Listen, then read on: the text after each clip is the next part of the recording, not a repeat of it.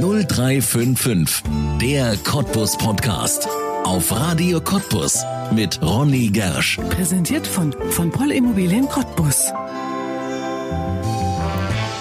Er ist der Cottbusser Malerfürst. Seine Werke hängen in vielen Wohnungen und Häusern, unter anderem in meinem, in Privatsammlungen und vor allem in Museen. Immer wieder gibt es große Ausstellungen seiner Kunst, die man auf den ersten Blick erkennt. Die Art, wie er malt, die Farben und Motive sind einzigartig. Sein ganzes Leben nur seiner Leidenschaft gefolgt zu sein, macht ihn zu einem zufriedenen alten Meister, sagt er. Warum seine Karriere mit einem viel zu kleinen Stück Webteppich begann, warum ihm der Pinsel eher aus der Hand fallen wird, als dass er ihn selbst zur Seite legt und warum ein Cottbusser Schauspieler sein Lieblingsmotiv ist, verrät jetzt der Maler Günter Rechen in 0355, der Cottbus Podcast. Herzlich willkommen. 0355 der Cottbus Podcast heute mit dem Cottbusser Malerfürsten, muss man vielleicht sogar sagen, Günter Rechen. Herzlich willkommen bei uns. Ich muss dazu sagen, an Günter Rechen denke ich jeden Tag, denn bei mir im Wohnzimmer hängt ein Bild von Günter Rechen und das ist der Heiden. Ein Totenkopf von Heiden gezeichnet, mit Kohle nehme ich an. Das ist ursprünglich eine Kohlezeichnung gewesen. Ja, äh, guten Tag natürlich. Äh, das ist im Grunde genommen ein als Plakat gedacht, als Grafik und ist, äh, ist ein Siebdruck. Ja, also, okay. also äh, jetzt nicht als Originalzeichnung, sicher gab es da eine Reihe Skizzen. Ich habe mich so mal außer Mozart und Beethoven auch mit Haydn befasst und weiß, dass da eine unsägliche Geschichte hinter dem äh, anschließenden Totenkult, der ihn betraf, äh, noch drumherum spann. Und am Ende war irgendein Ausstellungsstück da, Ja. also ein Schädel, der eigentlich keinem zugeordnet werden konnte und da wurde postuliert, das ist Haydns Kopf. Und das hat mich dazu veranlasst, dieser, diese Widersprüchlichkeit da äh, so als äh, Gegenstand einer Verehrung oder Bewunderung oder so äh, ja, als Reliquie quasi darzustellen. Ja. Das ist ja eine ziemlich dessen. interessante Geschichte gewesen, denn man hat ja den Kopf von Haydn, den hat man ja mal gestohlen, nachdem er Ja, ja, eben. war, die, ne? Diese ganze Geschichte schwirrte da bei mir irgendwo im Schädel rum und da dachte ich, da fängst du mit diesem Schädel was an. Und ein schönes Bild geworden, hängt bei mir im Wohnzimmer. Kein Original, natürlich, aber Das ist ein Originaldruck. Das Originaldruck, ist mit Sicherheit, ja. ja. ist mit Sicherheit Ja. signiert. Ja, das stimmt. Ja, dann Das ist das stimmt. Original. Das stimmt. Und er wird immer wieder bewundert. Ja, der- jeder, der mich besucht, oh, was ist das denn? Ja, sag ich. Günter Rechen. Wir hatten vor ein paar Monaten ähm, den Cottbusser Schauspieler Michael Becker hier und der hat über Sie gesagt, Sie wären ein Malerfürst, den er unheimlich verehren würde. Sie haben ihn auch mehrfach gemalt. Ja, Michael ist eins meiner Lieblingsmodelle, obwohl ich brauche den dazu gar nicht mehr. Den habe ich voll im Kopf. Michael ist für mich ein ganz grandioser Schauspieler. Vor allen Dingen liebe ich seine Stentorstimme, wenn der irgendwo erscheint, der füllt Seele. Ja, Ja, allein durchs Auftreten und wenn der einen Satz sagt, hat der Gewicht einfach, weil er so eine Power ausstrahlt. Mich erkenne ich schon viele, viele Jahre. Eigentlich seit Anbeginn, äh, Anbeginn, als er nach Cottbus kam, noch mit wallendem langen Haar und jetzt sind wir uns irgendwann mal sehr ähnlich geworden. das stimmt. Zumindest von der Frisur. ja, ja. Ja. Ehrt sie das, wenn so jemand sagt, sein Malerfürst?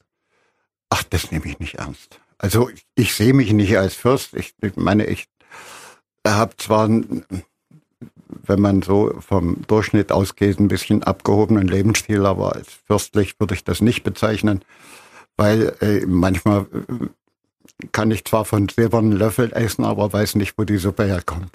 Also Beate schafft das dann immer wieder, eine ordentliche Suppe zu machen. Hat es ihre Frau? Ja. das ist, äh, kennt, äh, kennt man ja die Geschichte. Wenn die Not am größten ist, der liebe Gott am nächsten.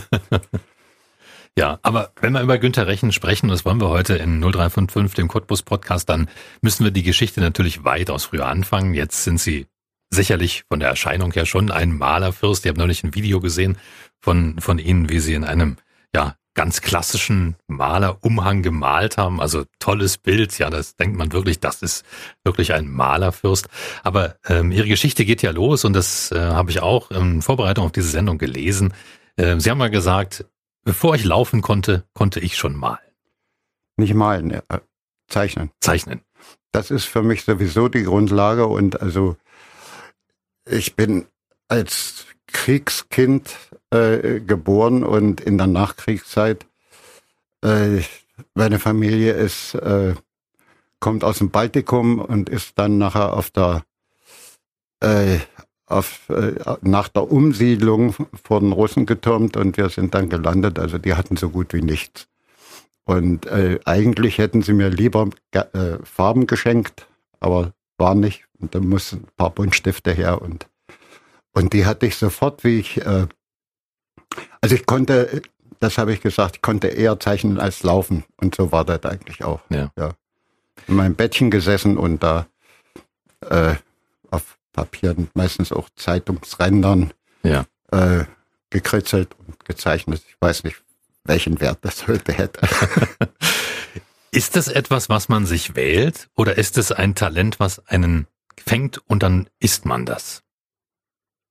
Ich habe es mir nicht ausgesucht. Ja. Das ist, äh, das ist eigentlich, das kommt wie so ein Gewitter über einen und dann ist es da und verfolgt ein Leben, ein Leben lang. Das ist natürlich mit unglaublich vielen Glücksmomenten, natürlich auch Rückschlägen und es klappt nicht immer alles und aber da ist die Leinwand doch sehr geduldig und man hat immer ein paar Jahre Zeit, so an einem Bild doch auch noch weiterzuarbeiten und ich sehe dann auch immer noch irgendwelche Stellen, die einer Nachbereitung noch bedürfen und also das, das hört nicht auf. Ja.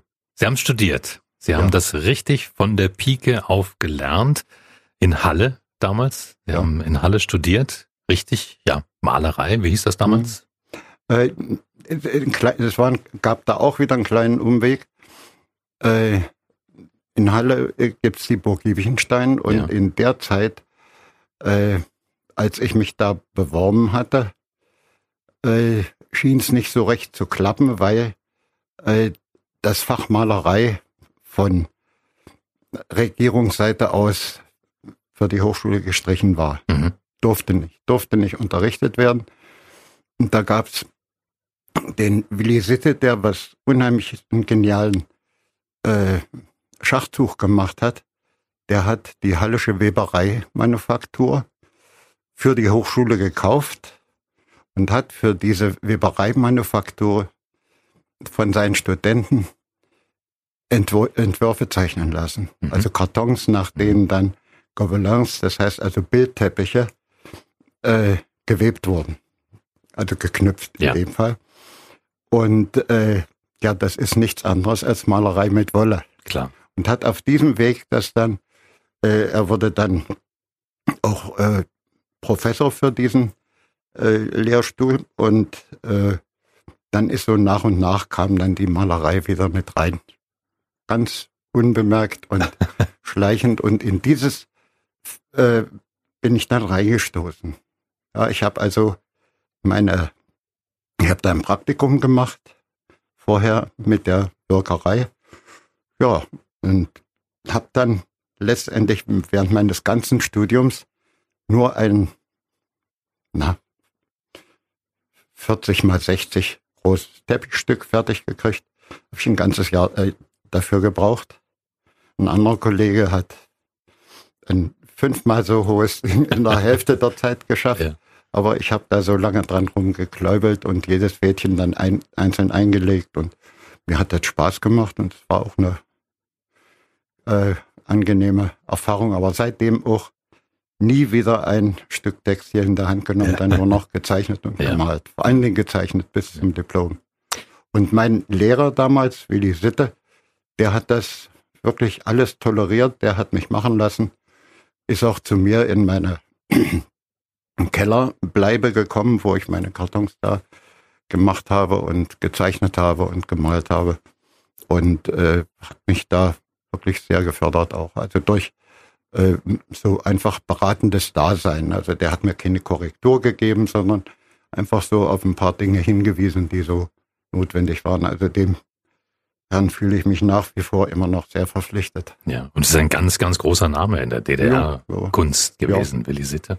ja. Das ist natürlich ein toller Lehrer, wenn man den haben kann. Ja.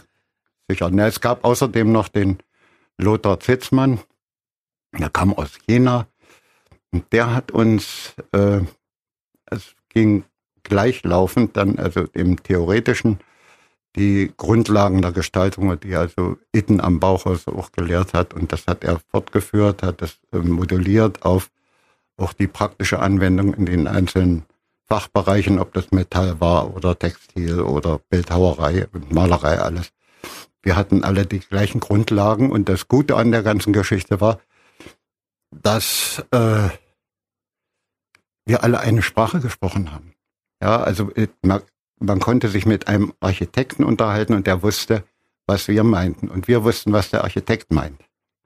Ja, dass diese diese Grundlage ist mit nichts zu bezahlen eigentlich. Mhm. Ja, und weil es eben auch um, um formale und inhaltliche Dinge ging, was ja damals noch viel größer, äh, größere Rolle gespielt hat, also rein vom, äh, vom Betrachten her von Kunst oder Objekten der Kunst, die oder an Kunst grenzen, die also auch ein bestimmtes Werturteil dann erfahren mussten, dass man sich dazu äußern kann.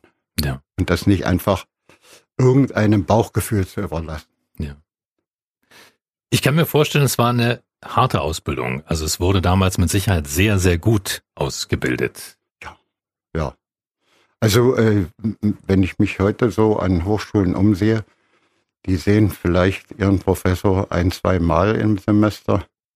Wir hatten jede Woche, gab es Gespräche oder wie, wie ich auch sagte, der Willi Sitte kam zu mir und ist auch zu meinen anderen äh, Studienkameraden auch gegangen und ähnliches auch, trifft auch auf den Hannes Wagner zu, der kam auch und es gab überall, also richtig ein nahezu freundschaftliches Verhältnis zu unseren Professoren. Ja. Und äh, äh, dies, die haben das wirklich mit Herzblut auch noch gemacht und nicht drauf geguckt, was ste äh, steckt dann am Ende auf meinem Konto. Ja. Hm. Wie ich das heute so bei vielen sehe. Also die ohne, ohne Schein kein Strich, ja, das gibt's nicht. Ja. Haben Sie selbst mal drüber nachgedacht, später Malerei zu lehren? Ach, das hat sich dann irgendwie zerschlagen. Ich, ich habe es ja gemacht. Ich habe äh, äh, während meiner Assistenzzeit nach dem Diplom äh, war ich als Assistent bei Willi Sitte auch, also dann für die nachkommenden Generationen mit zuständig. Das hat mir großen Spaß gemacht, aber dann mit dem Weggang von Halle äh, hat sich das auch übrig. Ja, mhm. da wäre das gar keine Möglichkeit weiter gewesen, das zu verfolgen. Und da habe ich mich dann fürs freiberufliche Dasein entschieden und das war auch gut. Ja. Mit dem Weggang von Halle hat die Niederlausitz einen großen Maler gewonnen, denn das war die Wahl. Die Wahl fiel damals hier bei uns auf die Region. Wie kam das? Das hat mit, äh, mit meinen Hunden zu tun. Einerseits, äh, ich bin schon damals Hundezüchter gewesen und war nebenbei äh, natürlich dann auch Zuchtrichter für diese Rasse. Und die können wir ruhig bei, nennen, deutsche Dogge. Ja, es waren deutsche, deutsche Doggen. Deutsche ja. Doggen, ja. Und äh, in äh, diesem Verein, das war damals der VKSK, Verband der Kleingärtner, Siedler und Kleintierzüchter, waren dann die. Dabei sind die gar nicht so klein. Nee, ach, eben, das war ja auch so. Ja. Das, es musste ja einen Namen haben, eine Form ja, ja. haben. Es gehörte aber der Sektion Dienst- und Gebrauchshundewesen ah. an. Und da, äh, ja gut, da war einer dabei, das war ein Fleischermeister aus der Lausitz, aus Hosenah. Der hatte wunderschöne gefleckte Doggen und ich habe den diese Hunde äh, dann entsprechend auch gut beurteilt. Und äh, ich weiß nicht, mit welchem Hintergrund er mich dann irgendwie gefragt hat, ob ich keine Lust hätte, äh, äh, da in der Nähe unterzukommen, äh, da ein Grundstück zu finden, sei für ihn keine Schwierigkeit. Und so war es dann auch. So sind wir dann da gelandet. Hm. Das ist die ganze Geschichte. Ja. Dann ging es los als freischaffender Künstler in der DDR. Das war ja mit Sicherheit auch nicht etwas, was jeder machen konnte, sondern da musste man ja entsprechend ja anerkannt sein. Ja gut, ich hatte also als erstes mein Diplom. Ja. und äh, hatte etliche Ausstellungen auch schon mitbestückt und äh, mitbedient, wenn man so will, also Ausstellungsbeteiligung. Und äh, das war eine Grundvoraussetzung. Und äh, ja, das war noch in, in meiner Kandidatenzeit. Und dann hatte ich mich hier in Cottbus äh, im Verbandsbüro vorgestellt.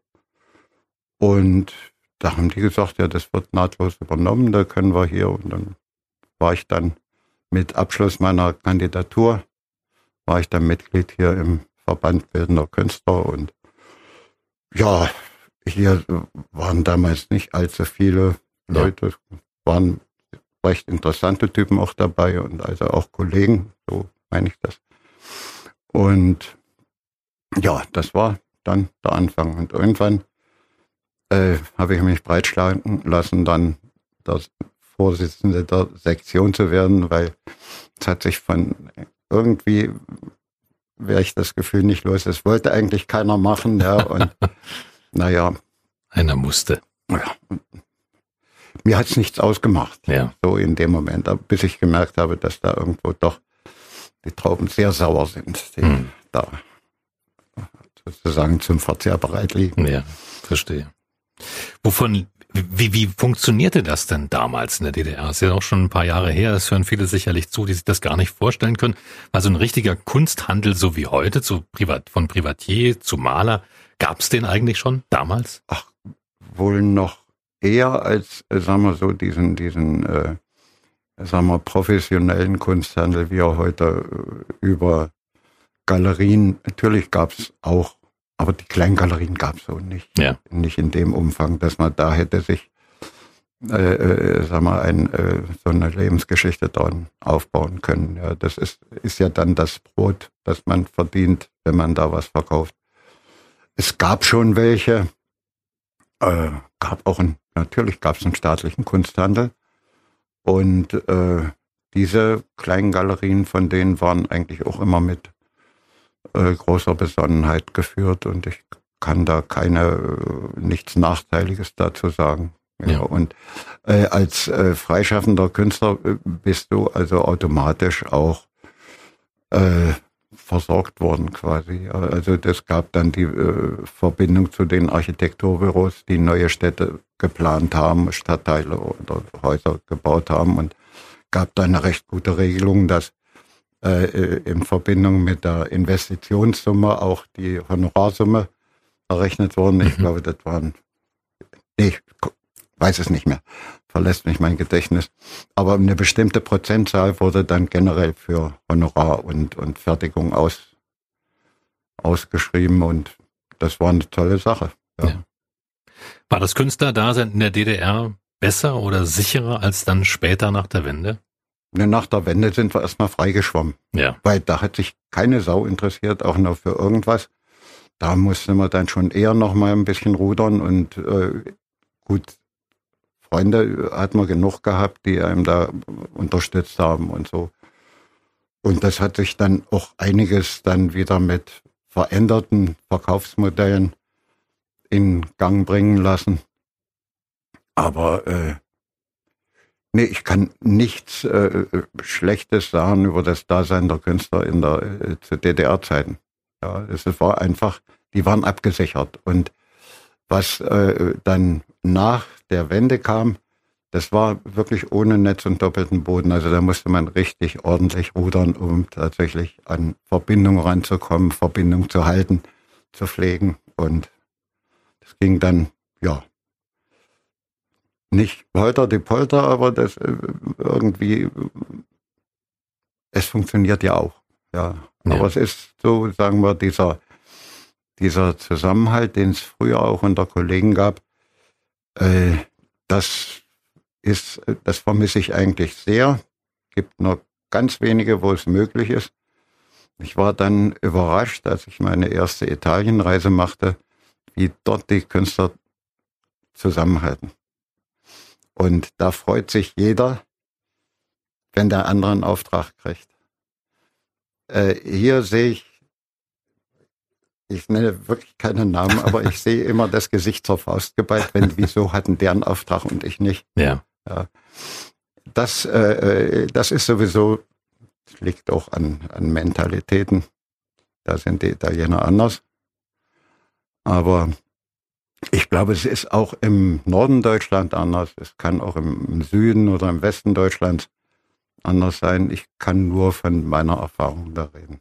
Ja, wenn wir über Künstler sprechen, Künstlerkollegen sprechen und über die Stadt Cottbus sprechen, da gibt es ja mit Sicherheit auch viele Kollegen, mit denen man sich des Öfteren mal austauscht, trifft, Werke bespricht, Projekte. Auch, nee, dass man sich gegenseitig wahrnimmt, überhaupt. Ja. Und ich kann da wirklich mit gutem Gewissen sagen, dass äh, also für mich zurzeit hier in Cottbus ganz wichtige, sagen wir, Anlaufstellen für ein eventuelles Treffen. Das muss nicht dreimal im Jahr sein. Also das wäre die Mona Höcke, das wäre natürlich auch Hans Scheuerecker.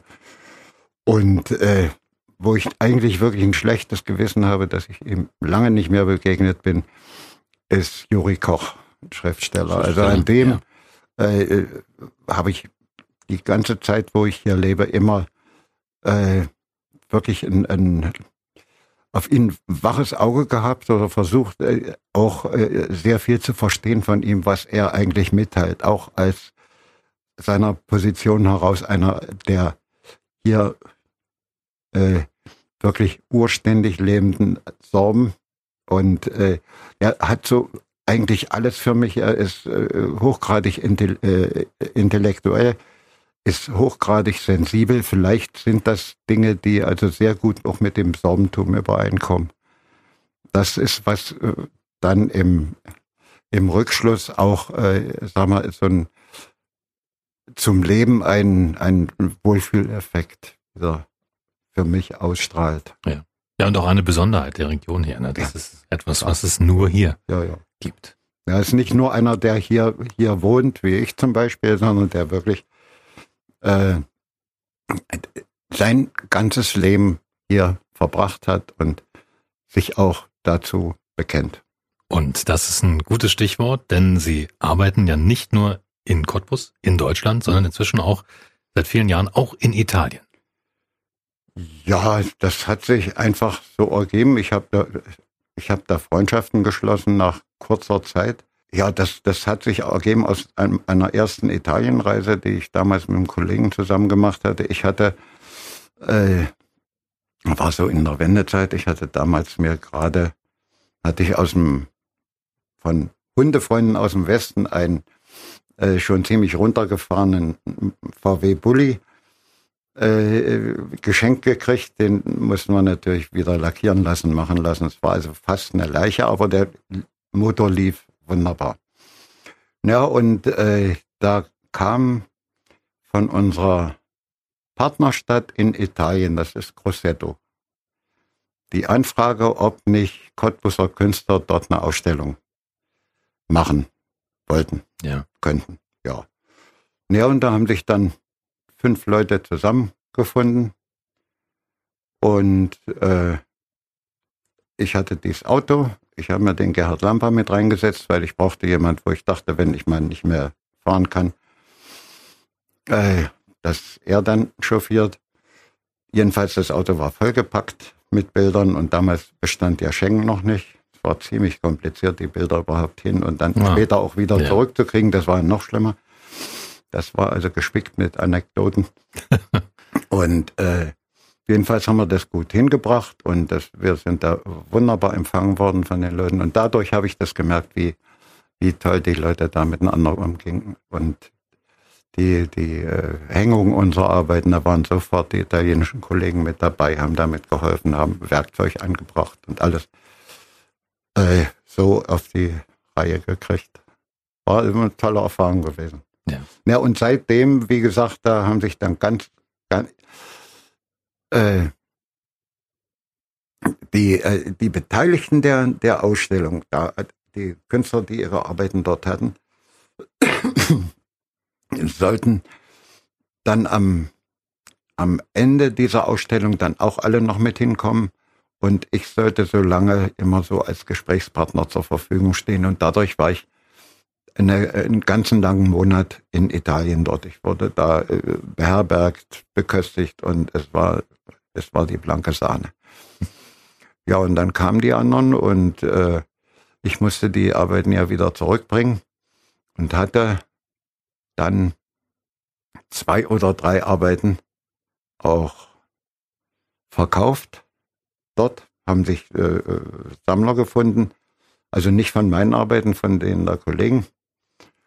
Ja, aber die fehlten jetzt in der Liste, was eingeführt wurde. Ah. Und äh, das habe ich dann gemerkt, äh, als ich schon an der Grenze war oben wieder. Nee, nee hier kommen Sie nicht rein, das, die, bringen Sie die Arbeiten bei. Bin ich zurückgefahren, noch am gleichen Abend. Und nächsten Tag äh, äh, habe ich dann mit einem italienischen Kollegen, haben wir uns so die, die gleichen Formate ausgesucht und haben dann die Bilder nachgemalt nach den Katalogfotografien. Und, Innerhalb von äh, so kurzer Zeit? Ja, das musste gehen dann. Ja. ja ne. Ich habe ja äh, vorher äh, äh, auch als Theatermaler schon gearbeitet. Ja. So, und äh, Jetzt komme ich mit den Reihenfolgen ein bisschen durcheinander, aber das ist meinem Gedächtnis geschuldet. Aber äh, als Theatermaler und, äh, und Restaurator dann auch in Niederbayern habe ich eine Weile zugebracht. Habe da mit an Kirchen restauriert und äh, alte Kirchenskulpturen mit neu gefasst und Deckenmalereien ausgebessert und ergänzt und so.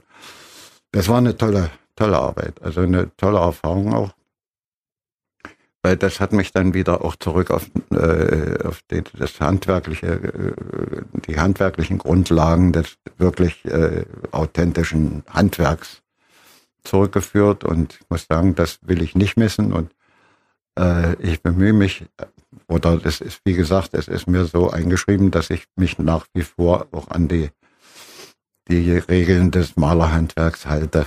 Ja. also das, der Porteur und so. Ja.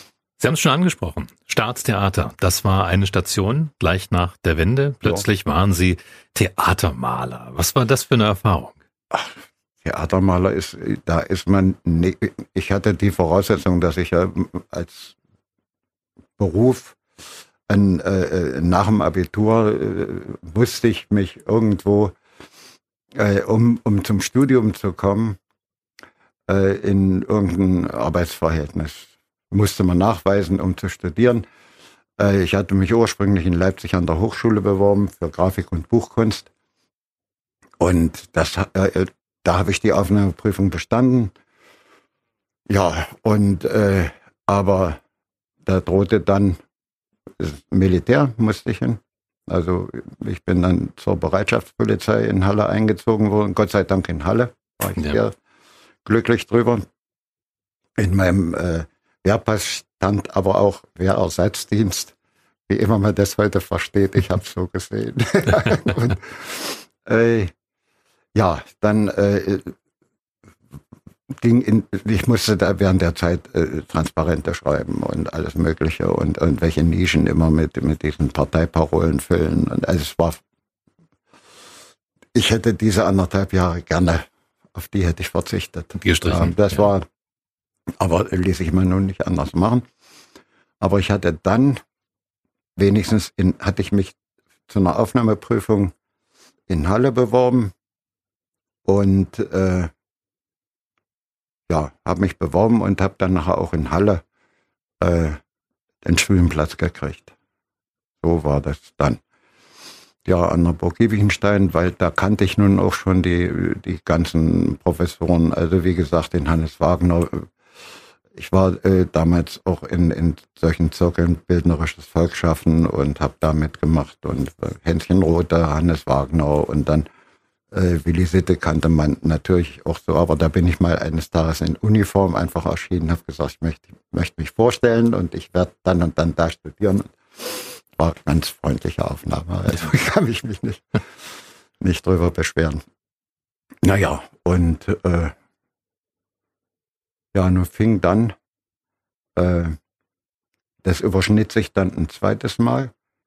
Die, äh, das Studium begann also im Herbst und ich hätte noch bis Anfang Oktober noch dienen müssen. Ja. Ja, bin ich zu meinem Kompaniechef gegangen damals und habe ihn gefragt, ob es nicht möglich sei. Sagt dann, das beurlauben wir Sie zum, zum Studium. Dann bin ich dann zum Studium beurlaubt worden. War toll, aber das ging damit auch los mit militärischer Ertüchtigung. Vorm Studium, ja, ja. musste ich einfach noch mit rein. Und, aber ich habe die äh, dann immer dazu überreden können, auf, auf unseren Märschen in den Wald ganz laut zu singen und äh, Marschlieder zu singen. Und ja, das hat alles gut geklappt. Und dann haben wir uns auf einer Lichtung gemütlich gemacht. Ja. War, war nicht so schlimm. Ja. Staatstheater, da wollten wir nochmal drauf kommen.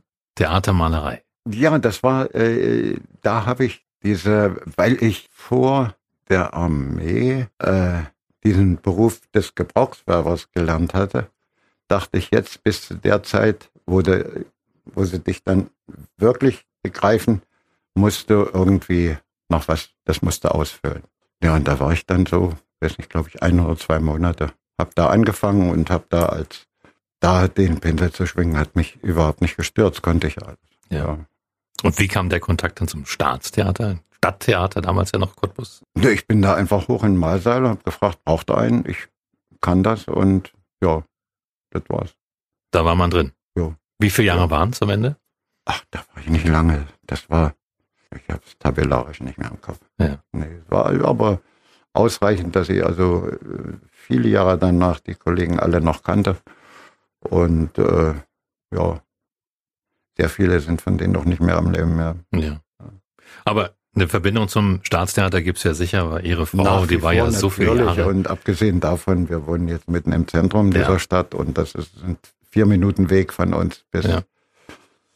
äh, bis zum großen Haus und, und, noch schneller kommt man in der Kammerbühne und das ist also alles kein, überhaupt kein Problem. Ja. Ihre Frau hat jahrelang die Requisite geleitet. Ja, ja, ja. Wie, wie lange war das, wenn Sie das ungefähr? Da müssen Sie sich selber fragen. Ah, okay.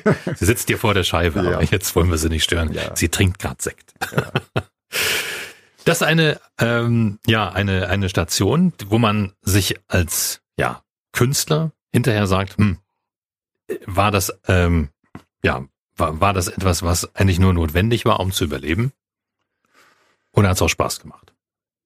Ach, ich meine, wenn einem erstmal, wenn man mit einem goldenen Löffel im Mund geboren ist, ey, man braucht auch Widerstände. Ja. ja, das, das würde keinen Spaß machen, also auf einem vorher ausgerollten Teppich alles dann so, äh, so aus dem Ärmel zu schütteln. Ich, ich brauche einen Widerstand, ja, ich, ich brauche auch, äh, ich brauche auch Widerspruch und ich äh, äh, bin auch gern bereit, mit jedem über alles zu dis diskutieren, ohne dabei Recht behalten zu wollen. Ja, es geht immer dann so, dass ich die äh, sagen wir, die Auffassung eventuell annähern können oder sie gehen ganz auseinander. Das kann natürlich auch alles sein. Ja, das ist alles dabei möglich.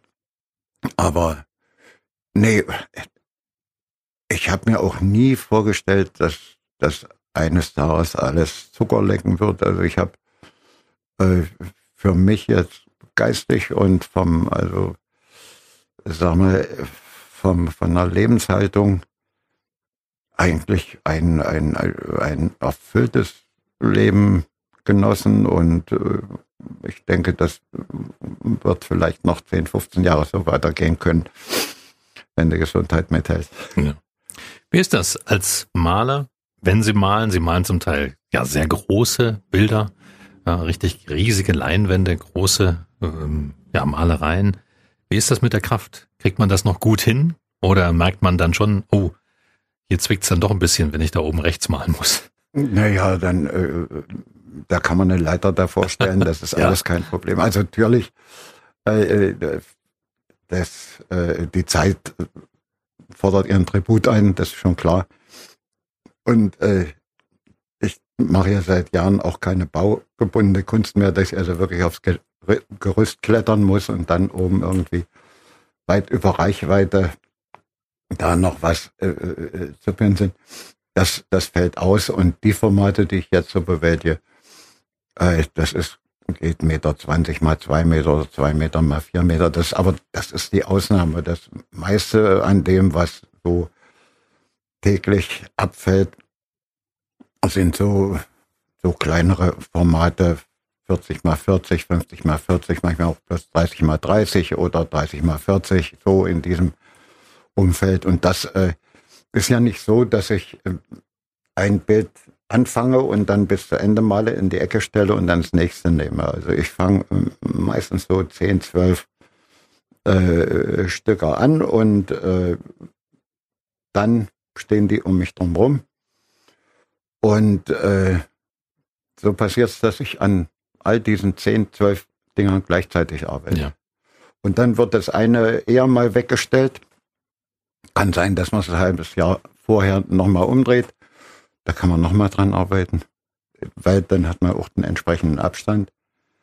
Denn äh, wenn du von Anfang bis Ende eine Sache durchziehst, bist du ja gleichzeitig mit allen Problemen fertig. Hm. Das ist mir zu langweilig. Ja. Wie füllt man dann die Lehre aus? Und so habe ich dann immer äh, von mir selbst so eine kleine Vorgabe, nee, da musst du da noch was, da kannst du da, dort kann, kann ich alles. Ja, dann die Möglichkeit habe ich. Ja, und die Lehre auszufüllen, wenn du vor einer weißen Leinwand stehst und sagst, na, was machst du denn jetzt? Da kannst du Pläne haben, wie du willst, musst irgendwo anfangen. Ja, und da ist es manchmal gut, dass äh, eben mal eine, eine blütenweiße Leinwand neben der Staffelei gestanden hat und die hat dann also einen ordentlichen Spritzer abgekriegt. Das kann der Anlass fürs nächste Bild sein. Ja. Ist die weiße Leinwand der Feind des Malers? Nö. Naja, das ist halt eine Jungfrau. ja. Wenn man in ihr Atelier geht, und ich hatte ähm, die große Ehre, da schon mal zu Gast sein zu dürfen, das ist in den Cottbuser Meldehöfen, früher ja. also Melde, ja. ja. Äh, ich muss auch sagen, ich habe mich später dann, als ich nach, nachdem ich in dem Atelier war, mich daran erinnert, dass ich als Kind schon in diesem Raum mal war. Das war nämlich früher die Kantine die Kantine ja, ja. von Melde und meine Großmutter arbeitete bei Melde und als ich in den Ferien dort gearbeitet habe, haben wir dort gegessen. Das ist heute ihr Atelier. Ja. In diesem Atelier. Wenn man dort zu Gast ist, dann ist man wie in einer anderen Welt, weil ganz, ganz viel Gemälde um einen herum sind, fertige, unfertige und eben auch eine unglaubliche Fülle von Farben. Was bedeuten Ihnen Farben? Denn Sie malen ja auch zum Teil mit sehr, sehr kräftigen Farben. Das, äh, das Verhältnis zur Farbe hat sich bei mir relativ spät entwickelt. Ich hatte ja eingangs schon gesagt, dass ich also sehr viel gezeichnet habe. Und das ist in der Regel schwarz-weiß. Dann habe ich zaghaft mit irgendwelchen Aquarellen angefangen, habe gemerkt, dass mir das also auch sehr viel Spaß macht. Aber da ist die Handhabung immer noch auf dieses kleine Format und ähm, sehr äh, ja, einfach zu handeln, will ich mal sagen. Und äh,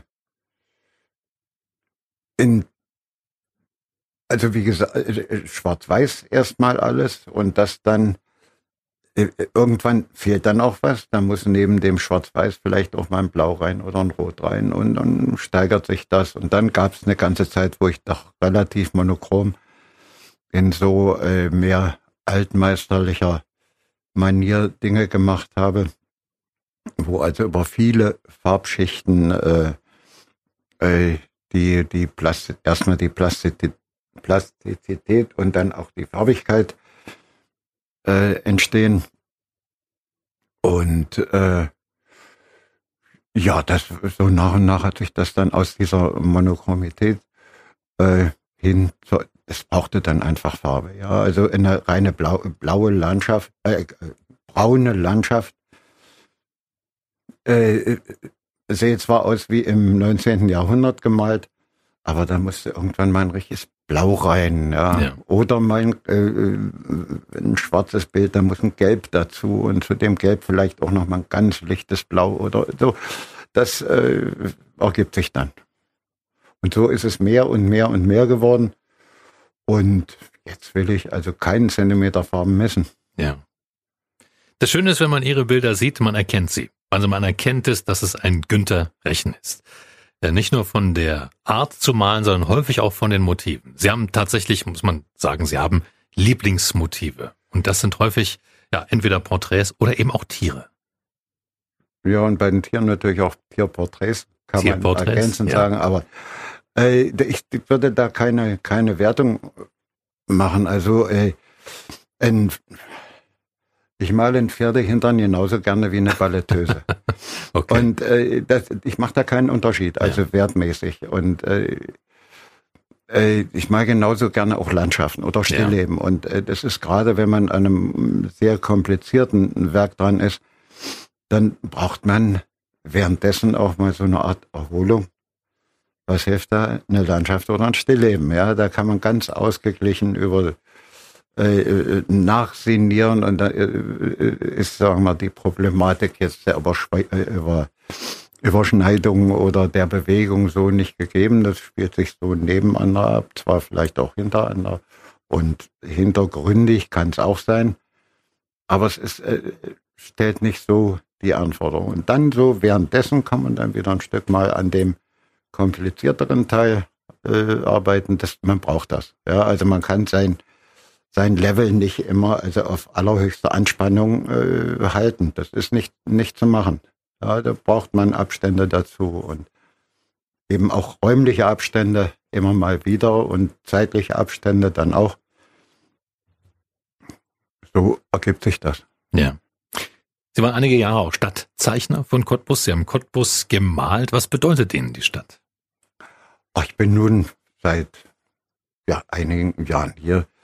Äh, Stadtzeichner war ich ja schon, bevor ich hier wohnte, glaube ich. Äh, müsste ich meine Frau fragen oder mal selber nachsehen.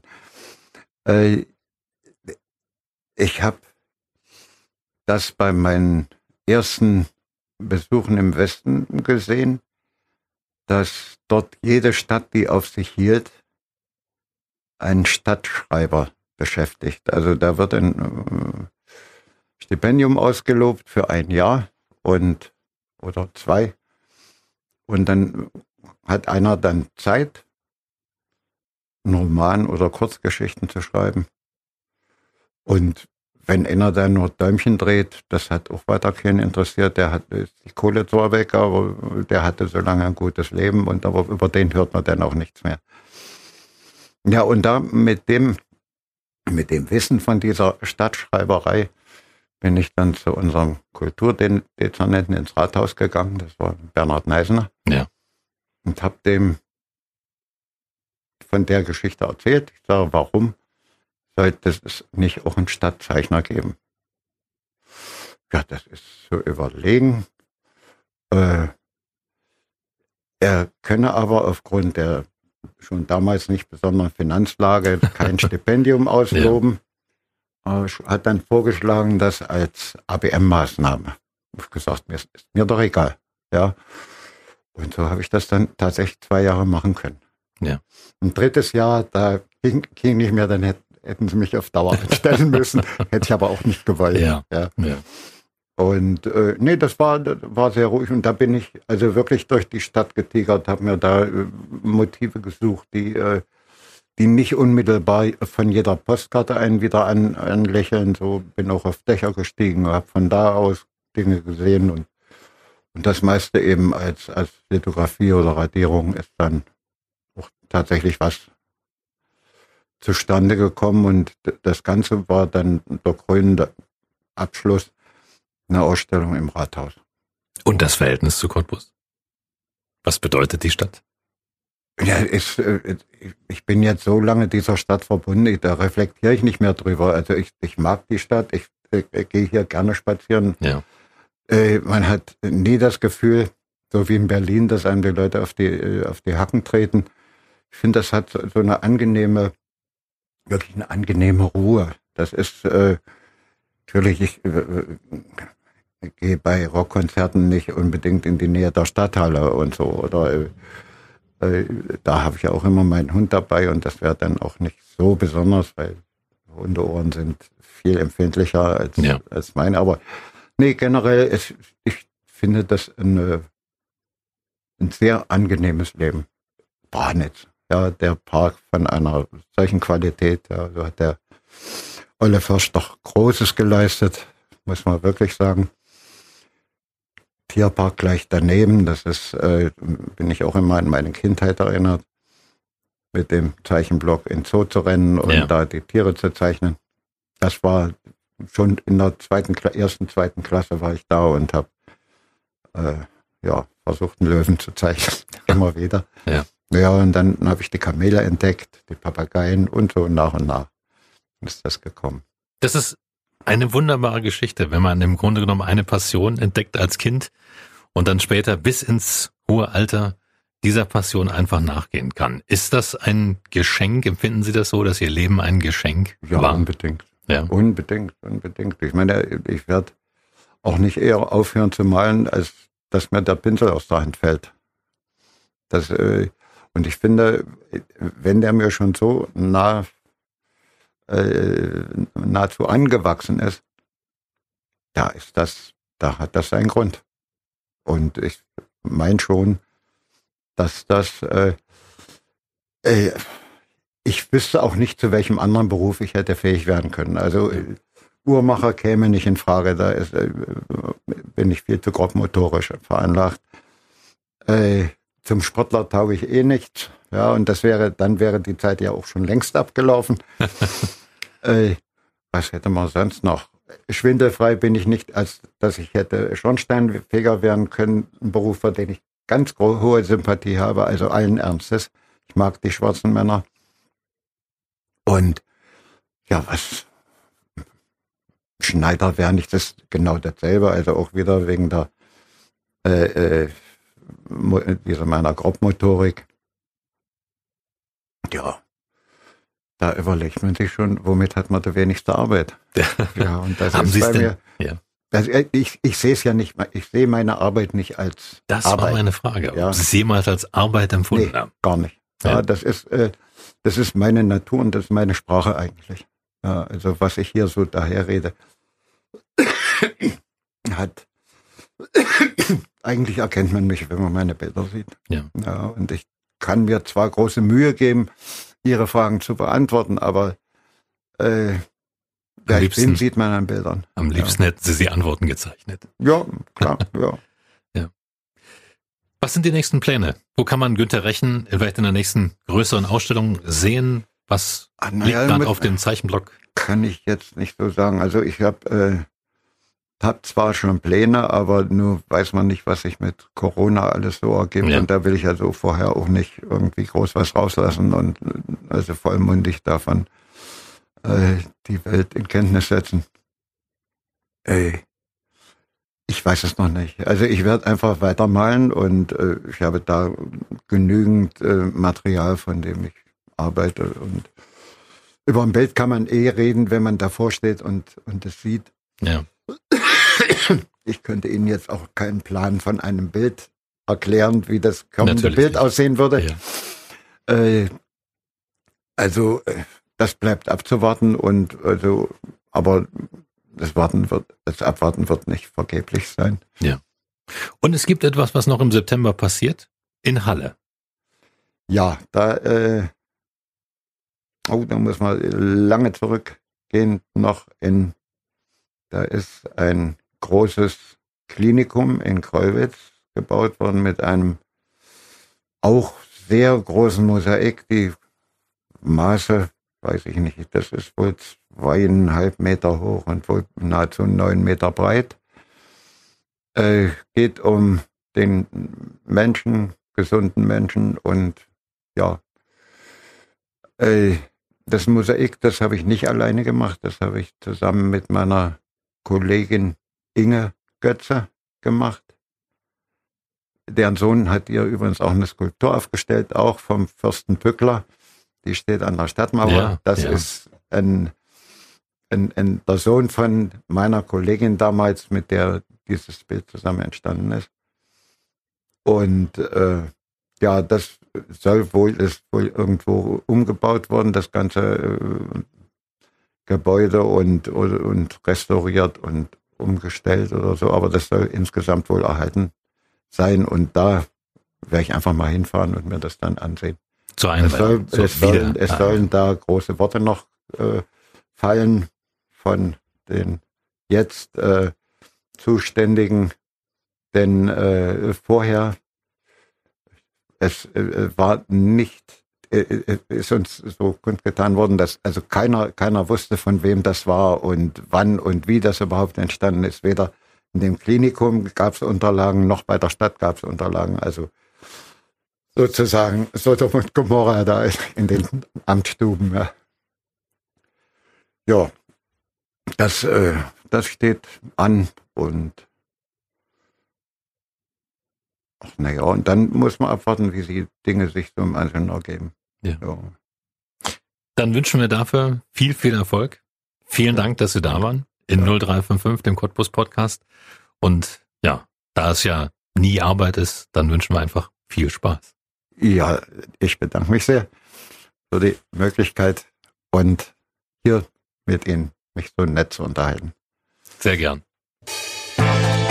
Das war 0355, der Cottbus Podcast. Mit Stolz präsentiert von von Poll Immobilien Cottbus und du kannst diesen Podcast abonnieren, um keine Folge zu verpassen.